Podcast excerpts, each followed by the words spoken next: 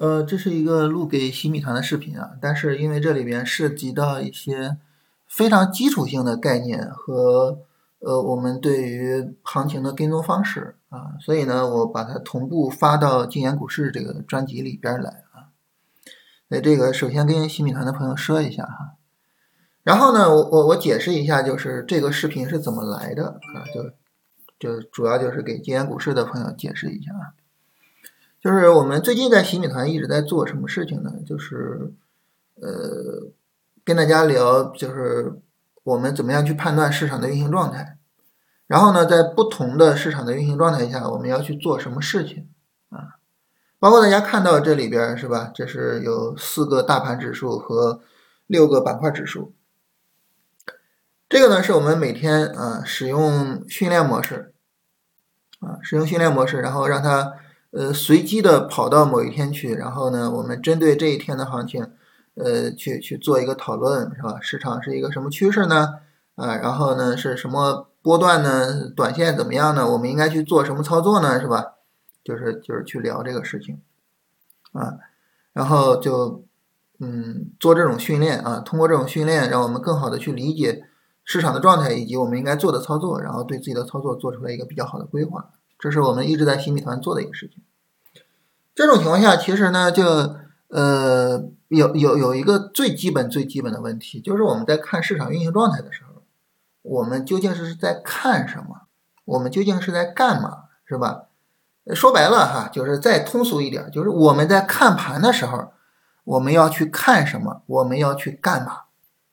啊，就这么一个问题啊。所以通过这个视频呢，想回答这么一个最简单的。这么一个问题，啊，所以因为它非常简单、非常基础，所以就跟大家就是同步聊一下啊，我们两边都聊一下。因为我们看的时候，看盘的时候看什么呢？嗯，我觉得比较重要的哈，就是两个，第一个涨跌，就市场是涨还是跌，是吧？第二个结构，啊，结构什么意思呢？就是它有没有反转结构？没有反转结构，这个涨跌就是在延续的；有反转结构，这个涨跌呢就可能会结束，对吧？所以我们在看行情的时候呢，其实就看这两个内容，就是一个是涨跌啊，一个是结构，就看这两个内容啊。我们拿着当下的行情来说一下哈，因为大家知道我们对于行情有呃四个级别啊，分别是趋势、呃波段、短线，还有。超短啊，就是超短，就是 K 线啊，就是这四个级别。那这四个级别，我们挨个来看一下。你对于上证来说，这四个级别呢分别是什么？首先呢，我们从趋势的角度，从趋势的角度呢，我们能够看到，就是在呃去年啊波段级别破位之后，市场在波段级别上呢没有突破前高，是吧？没有突破前高，所以我们就理解呢，从趋势的角度，市场是一个什么？是一个下跌趋势。一个波段下跌，波段反抽，啊，波段下跌，那一个下跌趋势，啊，所以从趋势角度是一个下跌趋势，就是这是涨跌，啊，涨跌是什么？是下跌趋势。那么它有没有结构呢？这个时候我们考虑有没有结构的时候，我们一定要注意，就是你针对趋势去谈结构，是指的什么级别的结构呢？指的是波段级别的结构。就我们谈的结构这个东西。啊，我们谈的结构这个东西，它一定是什么呢？一定是低一个级别的结构。就当我们去讨论趋势它有没有可能变化的时候，我们考虑呢就是波段级别的结构。当我们考虑波段有没有可能变化的时候，我们考虑的是呃短线级别的结构。当我们考虑短线的时候，我们考虑 K 线级别的结构。啊，就是低一个级别。所以，对于趋势来说呢，就是波段级别的结构啊。我们现在看到这个波段级别有可能构造一个底部抬升的结构，所以它是有结构的。那为什么我说有可能构造一个这个底部抬升的结构呢？因为这个波段下跌还没有结束，是吧？波段下跌它有可能持续跌下去啊，有可能破位啊，甚至有可能暴跌啊，是吧？这都不好说，就我我们现在不知道，我们现在只能说它有可能构造这个结构，所以它有结构吗？有。那么下跌趋势有波段级别的底部结构构造的可能性，我们就把这个行情称为什么呢？下跌趋势转上涨趋势的过程，有可能转，当然也有可能下跌趋势延续。啊，所以这就是我们对于它的一个趋势的判断。所以你看，就是看两个东西，一个是涨跌，一个是结构，就看这两个东西。第二个呢，从波段的角度啊，波段角度也一样，就是看这两个东西，一个是涨跌，一个是结构。那现在是波段上涨还是波段下跌呢？波段下跌是吧？啊，波段下跌的过程。那么波段下跌的过程有没有底部结构构造的一个情况出现呢？没有。为什么没有呢？因为我们看在波段下跌的过程中啊，今天刚刚创了整个波段调整以来的新低，同时呢，指标也在新低上，所以没有这个结构。在这种情况下，你说，呃，这个虽然今天大涨哈，但是你说波段有没有可能就此结束呢？可能性是比较小的，啊，我我们不敢说没可能哈，可能性比较小。就到未来，如果说啊，市场走一个什么走势呢？就拉，然后再调，哎，跌不下来，到这个时候波段下跌终结的可能性会更大一点。现在我们不敢说，因为它没有结构，没有结构。当然，当然，你说没有结构有没有可能微转呢？历史告诉我们 有可能是吧？我们刚刚过去的历史告诉我们有可能，对不对？嗯嗯嗯，没法说它它它没不可能微转，它它一定不微转，你不知道有可能微转，有这种可能性啊。但是呢，可能性概率相对来说低一点，没有结构啊，概率低一点。这是波段级别，短线级别上呢？短线级别上，这是一个下跌转为了上涨，是吧？转为了上涨啊。这个有没有结构呢？它今天是三十分钟上有一个底背离的结构，三十分钟底背离的结构带来的这么一个上涨过程。因为三十分钟高点已经被突破了。啊，所以我们就可以认为这个短线上涨已经走出来了，日线短线上涨已经走出来了，或者说三十分钟的波段上涨已经走出来了。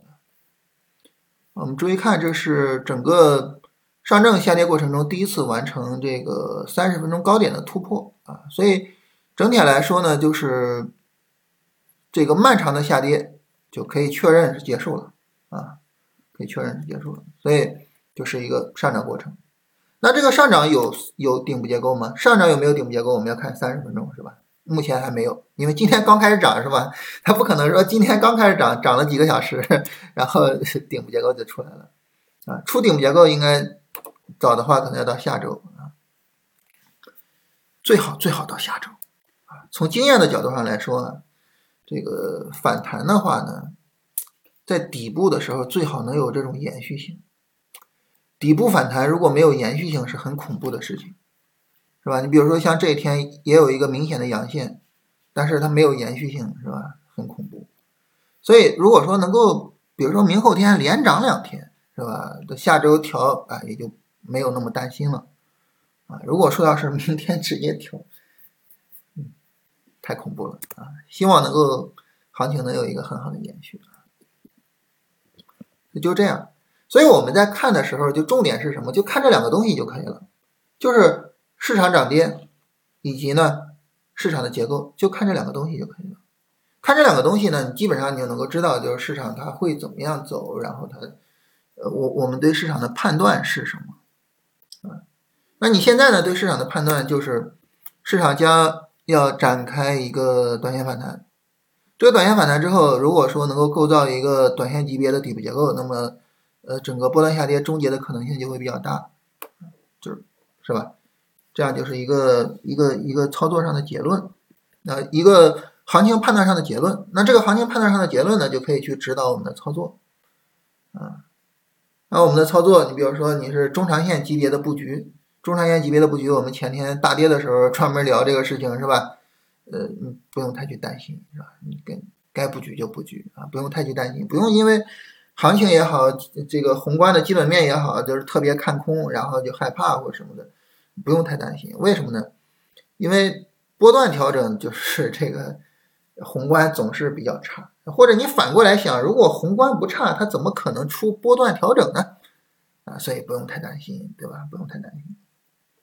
啊，这是我们前天聊过的内容啊。你做中长线是这样，你做短线的话呢，做短线其实，仅仅从大盘的角度啊，我我不我我我我们不去挨个看板块了哈，仅仅从大盘的角度，其实按道理来说，这是不应该做短线的。为什么？因为它还是一个加速下跌的过程。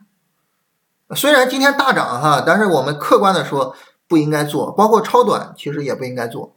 当然，如果说有一些板块有好的机会，然后呢，我们也比较认同或者怎么样的啊，那我们可以单独的针对那个板块做，那是另一回事儿啊，那是另一回事儿。但是仅仅针对大盘来说，就是今天，当然虽然它有三十分钟的底部结构，但是呢，就短线跟超短按道理来说哈。